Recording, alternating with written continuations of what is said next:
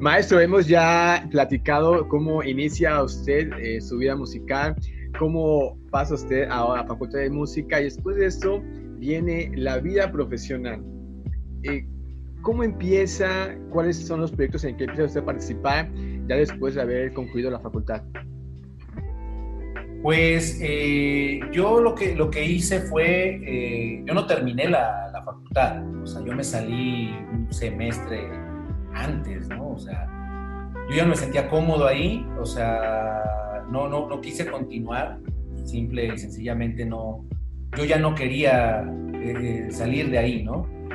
me dediqué prácticamente a lo que quería hacer, o sea, poner mi escuela, dedicarme a dar clases y, este, y empezar con, con, con, la música antigua. O sea, empecé a dedicarme a eso, empecé a asistir a algunos cursos, empecé a conseguir música, empecé a estudiar eso, a leer, a leer muchísimo, practicar muchísimo, a empezar a, a, rozarme tal vez con otro tipo de, otros aires, ¿no? Necesitaba yo otros aires, o sea, yo ya no me sentía cómodo dentro de la, de la facultad, entonces decido eh, decir, no, yo ya no quiero esto, eh, yo, ya no yo ya tenía trabajo, trabajo seguro, trabajo fijo, o sea, por lo cual dije, o sea, un músico se hace con o sin papel, ¿no? O sea, y, y, cuando necesite el papel veré cómo lo voy a hacer, ¿no? O sea, me voy a dedicar a hacer música, yo ya no quiero ser estudiante, ¿no? Entonces fue, lo, fue así lo primero. Si yo no hubiera salido, y, y estoy totalmente seguro, nada de lo que estoy haciendo ahorita lo estaría haciendo nada, o sea, nada, nada. Ni tomaría fotos, ni, ni estaría colaborando en los proyectos donde colaboro, no estaría haciendo nada. Sí, o sea, siempre hay un parteaguas en la vida. Al principio sí dije, no me habré equivocado, pero han pasado tantos años, muchísimos, o sea, un poquito más de una década tal vez.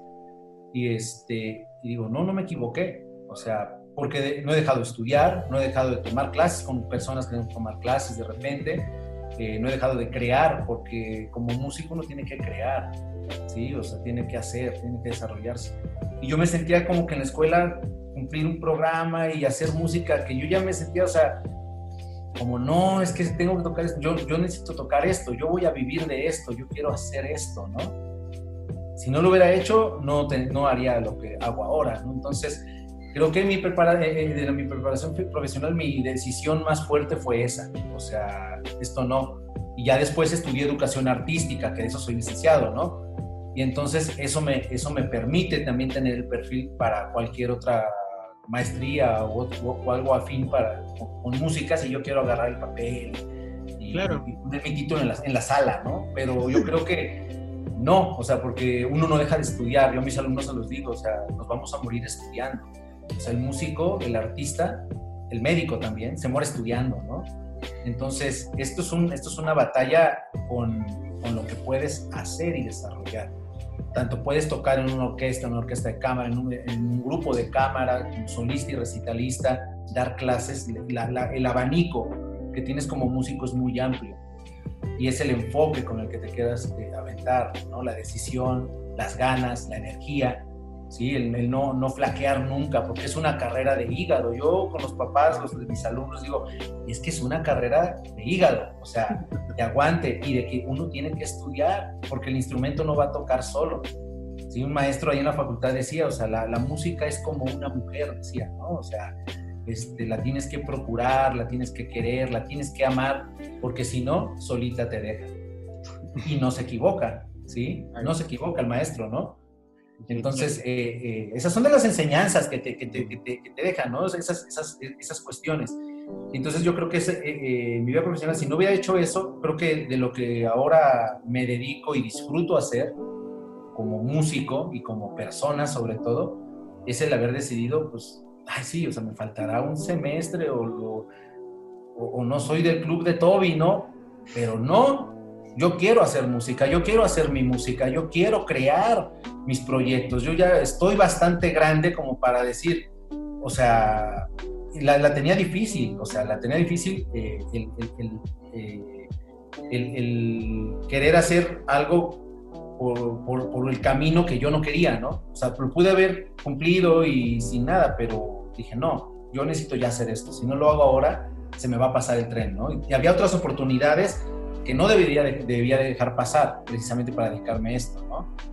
gente que conocí y todo, no podía dejar pasar esas oportunidades de, desarrollarme, ¿no? Entonces por eso fue, vámonos. Pues qué valiente, maestro, ¿eh?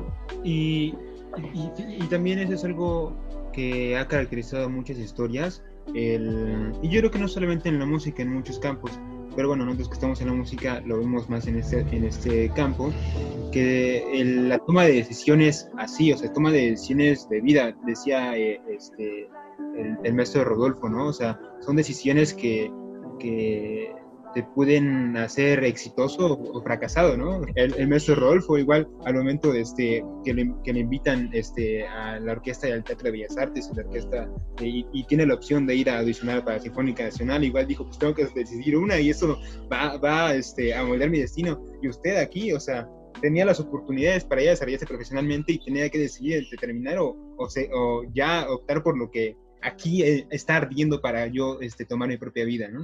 Y eso es algo pues loable, es, es algo muy valiente, eh, dejar, digamos, la seguridad o la seguridad que podría dar el estándar de tener un título este, rápido a arriesgarse por tomar los propios proyectos. Y es algo, pues, que cuando tiene sus frutos, llegan a ser este, frutos como ahora lo vemos, que ayudan a muchas más personas, ¿no? O sea, si usted no hubiera creado su, carrera, su, este, su, academia de música, pues cuántos alumnos no hubieran tenido esa, esa educación que están teniendo ahorita o, sus proyectos de, que, de los que justamente hablaremos a continuación no hubieran, este, no hubieran, no se hubieran creado. Y es que, y es que eh, uno vive con el, bueno, los, instrumentos de orquesta, ¿no? Que tienes que audicionar en una orquesta, que tienes que no sé qué, y es el otro, y es así como que, es que tienes, yo no quiero tocar en orquesta, ¿no? Yo, yo decía, o sea, a mí me gustaría dirigirla, ¿no? O sea, Claro. Pero claro, que para dirigir tienes que, sí he tocado en orquesta, sí, o sea, me tocaba varias veces en, en, muchas orquestas, pero, pero no, no es algo que a mí me llene, o sea, no, soy más como de, de lo más chiquito, la música de cámara, es que de ahí, este, entre los músicos, te vas a morir también de hambre, ¿no? Y, pues es mi vida, ¿no? Últimamente. Y este, esas decisiones uno tiene que, o sea, es como digo, la convicción, o sea, si tú tienes metas a mediano, a corto, mediano y largo plazo bien establecidas y cómo puedes llegar a ellas es la convicción y, y, no tener miedo a equivocarse, ¿no? no tenerle miedo al fracaso, porque cuando ya vas con miedo a algo, incluso hasta el mismo escenario, ahí arriba te va mal, ¿sí? ¿sí? Entonces, quitarse todo, todas esas, esas, esas preocupaciones, todo, o sea, es lo que quieres hacer, porque incluso cuando yo iba a estudiar música eran todos todos los clichés típicos de, de, del músico, que eso no es carrera, que no sé qué, que no sé cuánto. Y digo, o sea, conozco gente que me dijo cosas así, tiene como siete carreras truncas, ¿no? Entonces, no, o sea, no, yo no, todas las personas somos distintas. Hay muchas que siguen casi el mismo camino, pero vemos otras que, que agarramos otro camino y que en, esto, en este maravilloso lenguaje que es la música, lo estamos haciendo y, y, y, nos gusta compartir lo que hacemos, nos gusta enseñarlo, nos gusta alentar a otras personas que lo hagan. ¿sí? Yo me siento comprometido siempre con eso, o sea, a mí me enseñaron eso, a motivar a los alumnos, a decirles, sí se puede hacer esto, sí se puede hacer esto, y, te, vas a morir estudiando y vas a, tienes que levantarte y hacer escalas y arpegios y lo que hay que hacer. Pero es con convicción y tener, y tener la cabeza, bueno, es sangre fría, simple y sencillamente. Sí. Siempre manejo así, con sangre fría. ok, maestro, muy bien. Ahora eh, nos gustaría que nos platicara acerca de un proyecto muy interesante que este, ha llevado usted, el ensamble de música antigua Corazón con Manos. Me gustaría que usted nos, nos comentara eh, cómo se crea este proyecto, este, qué proyectos se han realizado con, con, este, con el ensamble, qué mejores experiencias han tenido, qué obstáculos han atravesado con este proyecto. Híjoles, bueno, eh, precisamente ya después de, hacer esa decisión de, partir, eh, fue, nace, ese, ese, ensamble nace entre Chantal, otro amigo se llama Sebastián Gui, que he trabajado con él ya bastantes años, y era cuando empezaba la, nuestra academia, pero era eh, Centro Cultural Corazón con Manos, se llamaba.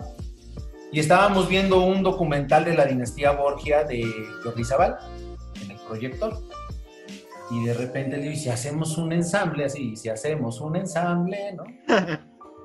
Me dice Sebas, ay, sí, pero tú haces los arreglos, ¿no? Y yo, ah, pues va. Y ahí empezó, ¿no? Empezamos tres, le invitamos a otro cuate, chelista, Manuel, él, entró un rato, y de ahí tuvimos como una pausita, entonces me dediqué todavía más a investigar, a, aprender más, eh, a, arreglar, adaptar para la instrumentación que íbamos a hacer. Empecé a invitar a, muchos de los amigos y, y, colegas.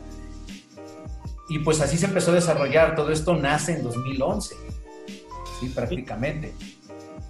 Eh, previamente yo ya había tenido estudios así de, pues, de música medieval, ¿no? O sea, de, pues, de, música barroca y todo eso. Entonces, como era, era conjuntar, ¿no? Era como, a mí me gustó primero como, como empaparme más, tener más experiencias, asistir a cursos, para también no, no agarrar y, y, aventarte al ruedo así como que te va, ¿no? Que claro, ya el gusto ya lo tenía, pero aún así era eh, irte preparando, ¿no? Bueno, pues van haciendo el, el, el, ensamble y este, ya ahorita ya son diferentes elencos, hemos llegado pues ya a grabar dos discos, mm. una live session en RTV, otra independientemente con Ritual Productora, este, y hemos sido invitados a varios, a, varios festivales, ¿no? Yo creo que, que la parte este, más, más este, satisfactoria del ensamble es que se puede hacer música y rompiendo un poco con los conservadores, sobre todo cuando tocamos música medieval, que estamos haciéndola con, con instrumentos de modernos. ¿no? Claro. Pero eh, uno de los de los de, las banderas del ensamble es compartir, difundir, ¿no? La música antigua. Eh, somos el único ensamble que hace música medieval en toda la región, región Golfo y hacia, y hacia el sur, ¿no? O sea, y no es que nos queramos sentir como los responsables, llevar la no, no es que seamos los únicos, sino compartir para, y, alentar a que existan otros grupos que hagan lo mismo, que haya gente que para que haya, eh, existan más, que no nada más exista uno, dos o tres en todo el país. No, el chiste es que, seamos bastantes para que, como digo, haya un abanico de, posibilidades y todos aprendamos y compartamos nuestras músicas. Entonces, eh, eso es así, ¿no? Eh, eso es una de las satisfacciones, ¿no? Que eh, tenemos, cuidamos los valores estéticos y todo este rollo y crear a partir, porque pues la música medieval, son, yo, yo lo veo así, son hipótesis interpretativas, ¿no? O sea, existen los manuscritos, sabemos cómo se tocaba, hay, cosas, hay, hay, eh, cosas que te dicen cómo, ¿no? Hay muchos, muchos estudios pero en realidad todos los grupos hacen eh, interpretaciones distintas, incluso con la música barroca. Tú no puedes escuchar a Fabio Biondi igual que modo antiguo, igual que como lo haría este Harnoncourt y como lo haría Jordi Zabal. Los cuatro pueden hacer unas cuatro estaciones totalmente distintas, ¿sí? o sea, es crear una, una, o sea, aprender, o sea, todos aprendimos ahí dentro del ensamble y de cierta manera crear un tipo de filosofía de interpretación, ¿no?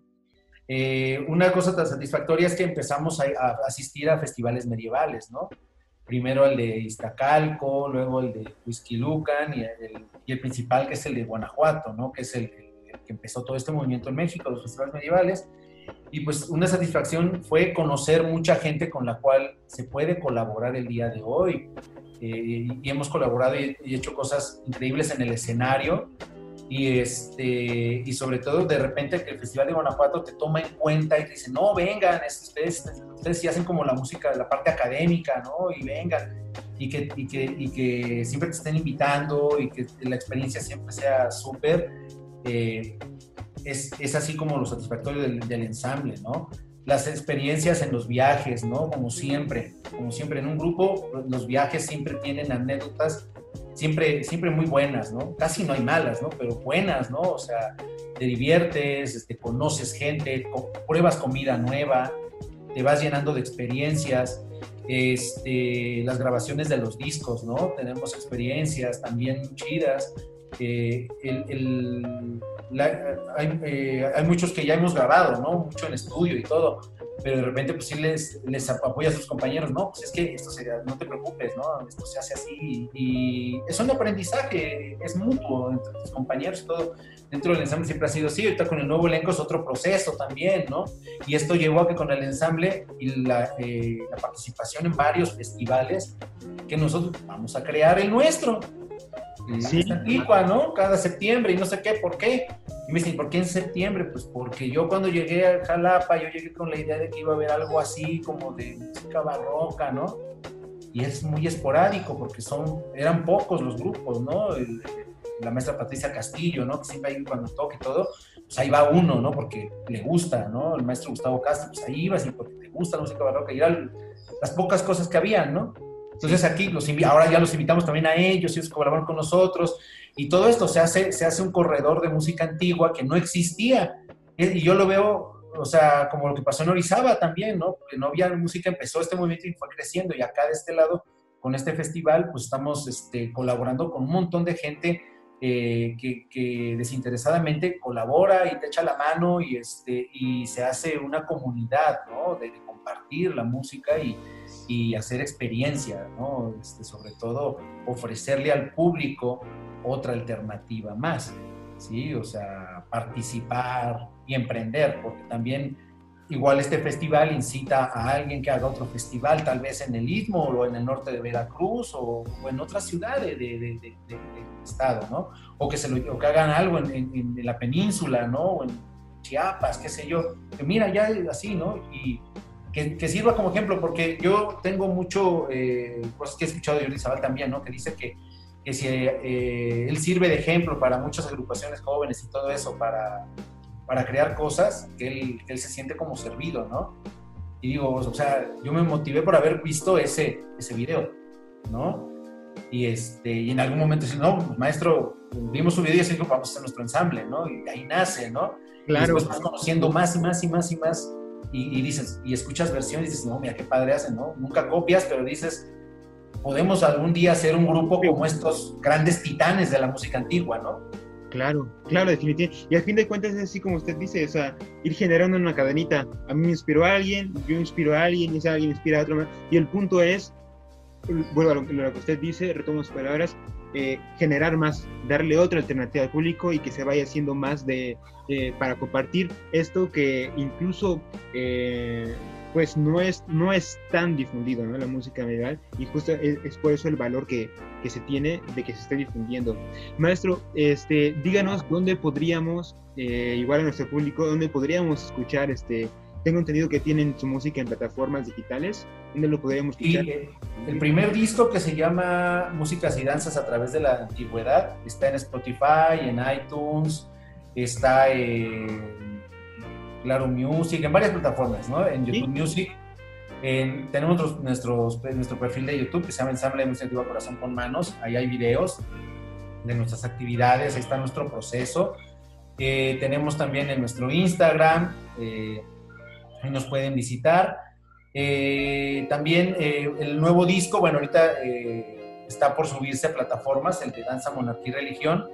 Lo estamos este, prácticamente, pues ahorita vendiendo de manera digital, de manera este, que se ponga en contacto con nosotros, ¿no? Claro. Pero ahí tenemos, en, en, en, YouTube tenemos este, los videos de varios de los conciertos, participaciones en varios lugares, lugares que hemos estado, y ahí se ve los diferentes elencos que han estado en el ensamble, todos los colegas que han participado dentro del ensamble. Pero sí, a mí me gustaría como agregar que, que, una satisfacción también de como ensamble y eh, particularmente es para el público, ¿no? Que el público se transporte a esa época, que, que, lo sienta, o sea, nos, gusta interactuar con el público, hacer otro, darles una experiencia. Digo, hasta nos disfrazamos, ¿no? Sí, Ponemos este, escenografía y todo, ese, ese, es el chiste, ¿no? Y, y pues esa es la cuestión, o sea, el, el, por quien lo hacemos en realidad, más que por capricho mío, o sea, que fue así como es, es, por el público, es por el público, ¿no? O sea, porque ya vas, vas generando un público y ese público te exige más o te pide más o de repente llega nuevo público y ese, es el chiste, ¿no? O sea, que, que, que puedas compartir y, y, ver la satisfacción después del concierto, la cara de satisfacción del público, esa es creo que a veces la mejor, la mejor paga para un músico cuando estás haciendo un proyecto, ¿no? Cuando llevas un proyecto de, de años y que vas viendo cómo, cómo va el proceso, ¿no? Entonces, así es el, rollo. Pues seguramente ha de ser eh, un agasajo para el público estar en sus conciertos por el privilegio de poder escuchar este tipo de música medieval que vaya, es yo muy difícil de, encontrarla y todo lo que ustedes hacen para generar una experiencia es muy agradable. Sí, pues es, es, es, es muy satisfactorio y a, a, la vez es, o sea, uno no deja de aprender, o sea, en, en, realidad, o sea, ahorita sigo en ese proceso, no me quedo con lo que, ah, ya aprendí en tal año este, no, yo sigo ahorita, ¿no? En el proceso y comprando libros y escuchando y, este, y colaborando con gente, ¿no? Estoy en un seminario que me invitaron, ¿no? Aprovechando la pandemia, igual ahí al pie del cañón y aprendiendo, porque es que de eso se trata, o sea, como músicos no nos vamos a quedar tranquilos, vamos a seguir estudiando y aprendiendo y preparándonos. Y, y, ahorita con la pandemia, a mí sí me afecta muchísimo porque sí siento esa necesidad de, estar tocando en el escenario, ¿no? Y me gusta estar en el escenario, me gusta eso, es, es, es, es este, a lo que me dedico. Y ves lo que está pasando, gente que no se cuida y la curva no cambia, entonces dices, te quedas así, no puede ser posible, o sea, no nos queremos como civilización, no estamos tomando conciencia y los artistas estamos sufriendo muchísimo eso ahorita. ¿no? O sea... Igual es un tiempo interesante para, para, todos, incluso para el artista, poder adaptarse y, y, conocer tal vez otras áreas como músico que uno no conocía. Maestro, estamos llegando ya al término de nuestro quinto episodio y siempre nos gusta eh, cerrar con un, un broche de oro de parte de nuestros invitados. Creemos que todos nuestros invitados que han estado con nosotros han escrito su, su, propia historia de éxito, haciendo lo que ellos realmente quieren. ¿Qué, ¿Qué, consejo le daría usted a los jóvenes para que ellos puedan escribir su propia historia de éxito? Pues si se van a dedicar a la música, eh, disciplina y rigor. ¿sí? O sea, eso no, no cambia para ningún instrumento, para ningún arte, para un deporte tampoco, pero es disciplina, rigor y sobre todo que lo hagan con gusto, que lo hagan con convicción. Pero ¿por qué digo que lo hagan con gusto? O sea, no, ay, es que tengo que estudiar, ¿no? Si no tienes ganas de estudiar, no estudies, porque no va a servir de nada. Energéticamente, yo no soy de los que creen energía, pero digamos, energéticamente si estás cansado, si estás desvelado, si estás este, de malas, eh, eh, no va, tu estudio no va, a ser, no va a ser bueno, no va a estar al 100, ¿no? Entonces es con gusto, o sea, y que quieras hacer las cosas. O sea, rigor, disciplina, gusto, convicción y este sacrificio, ¿no? O sea, a veces sí tuvimos que, bueno, todos los foráneos sacrificamos el estar con la familia, el estar en momentos tal vez interesantes o alguna reunión en específico, pero lo sacrificamos el no estar en casa eh, por, por, dedicarnos a nuestro quehacer artístico o por nuestro desarrollo pero sí eh, mucho, mucho gusto, o sea, que, siempre lo hagan con motivación, que busquen la motivación, que no sea fuerza. La música es como el refrán que dice, ¿no? Ni a fuerza ni los zapatos entran. Sí, o sea, es eh, también consejo mucho para los papás que quieren que sus hijos se dediquen a la música. Si sus hijos no quieren estudiar música, no los metan a estudiar música, porque los maestros de música sufrimos con esos alumnos, ¿no? Realmente.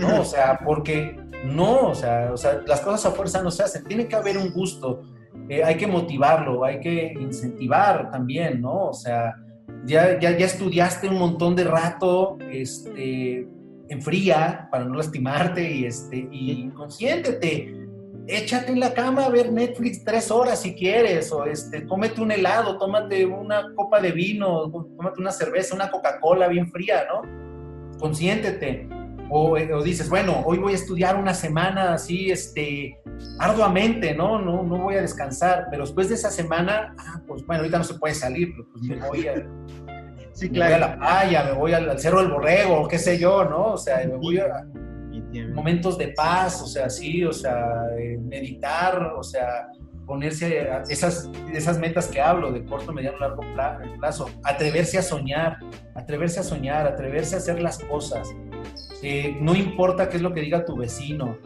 no importa, o sea, si tienes un maestro tóxico, cámbiate, cámbiate. Si tienes un maestro tóxico, cámbiate, porque no, vas no te va a servir de nada. Si tienes un maestro a todo dar, ok, quédate, pero también no los vuelvas semidioses. Eh, los maestros también comprendemos, sabes que, que el alumno necesita ir con otro maestro para otra opinión. o sea, vayan, sepan todas las, como no sepan, este, prepárense con toda la gente necesaria, lean muchísimo, eh, como músicos, vayan a, ballets, vayan a obras de teatro, a galerías, escuchen todos los géneros musicales, ¿sí? O sea, es eso, o sea, es un todo, ¿no? Pero siempre háganlo con gusto, con pasión, atrévanse a soñar y sobre todo a que ese sueño no se quede ahí, ¿no? Sino que, que se llegue, que, que, llegue con bien, ¿sí? Que no, sea, que no sea una falacia, que no sea un elefante blanco, que ese sueño no se vuelva el movidic de tu vida.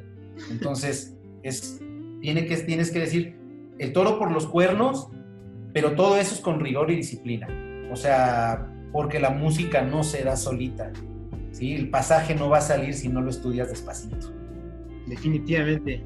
Sí, y, la verdad, eh, concuerdo mucho con, eh, con, los consejos que ha dado y le agradecemos mucho eh, este tiempo que, que, nos ha brindado, este tiempo que nos ha regalado para compartirnos su experiencia y compartirnos estos, estos consejos para todos los músicos Maestro, nos hemos pasado un excelente rato eh, charlando acerca de, proyectos, de este, pues de la visión, de la visión que usted tiene como músico y de, y, yo creo que ha sido demasiado motivadora y, espero que a todo nuestro público le ayude y le incentive también en estos tiempos eh, en los que estamos detenidos a, no, a no dejarse, porque yo creo que la, eh, la, depresión e incluso también este, el desánimo es algo que está muy en boga en estos momentos. Y mira, la verdad, muchas gracias por la invitación y también una felicitación por el trabajo que estás haciendo, ¿no? O sea, porque también yo sé, o sea, todos los que hacemos estas cosas, todos los colegas, es difícil comenzar un proyecto y es más difícil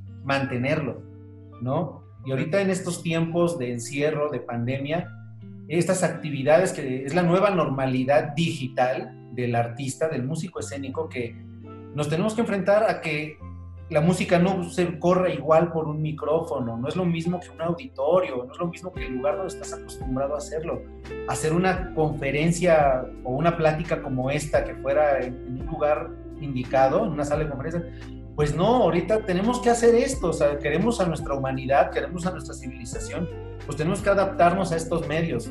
Sí, no es orgánico, ¿no? Pues no, la música no van a, pero es importantísimo esta labor que están haciendo de varios colegas como tú, o sea, estas actividades en línea, porque muchos caemos en, en no lo es en depresión, porque no, no he caído en depresión, pero sí en desesperación de que no, ¿cuándo se acaba esto? ¿Cuándo me voy a parar a agarrarme a trancazos en el escenario? ¿no? Porque es eso. Sí. Entonces es como, chale, o sea, ¿cuándo? ¿Cuándo? ¿no? Entonces, esto nos ayuda mucho porque ahorita estamos 24/7 en las redes sociales, ¿no? Entonces, y alguien, un artista ya subió algo y estás viendo el trabajo y dices, ah, voy a hacer lo mismo, ¿no? Yo ya me aventé a hacer un montón de cosas del Renacimiento apenas, ahí, este, con varias flautas en el acapela, ¿no? Y hasta compré la acapela para, pues para entretenerme, porque dices, es que no puedo estar quieto. Sí, claro. O sea, como digo al principio, ahorita agarro nuevos hobbies, ¿no? Ahorita digo que estamos siendo como un huerto, ¿no? Pero no puedo más dedicarme a eso, o sea, tengo que tocar, tengo que estudiar, tengo que presentar. Y es, y es importantísimo esta labor que hacen todos ustedes también. Y qué bueno que en Orizaba estén haciendo estén haciendo cosas y qué envidia que no me tocó crecer en ese tiempo donde tenías un abanico de más probabilidades. Pues maestro, aquí tiene usted la puerta abierta. Nosotros lo esperamos, maestro. esperamos, maestro, y esperamos que termine esto pronto para poder colaborar juntos lo más pronto posible. Maestro, le enviamos... igual de este lado, muchas gracias, maestro. también, ya saben. Gracias, maestro. Muchas gracias, eh, en verdad. Hasta pronto. Muchas gracias, hasta luego. Pronto, hasta luego. Nos vemos pronto. Qué gusto que nos acompañaras en el episodio número 5 de Divertimento en Casa. El episodio número 6 no te lo puedes perder. ¿Te has percatado de que todos nuestros invitados han hablado de un mismo personaje? Bueno, pues él será nuestro siguiente invitado en Divertimento en Casa.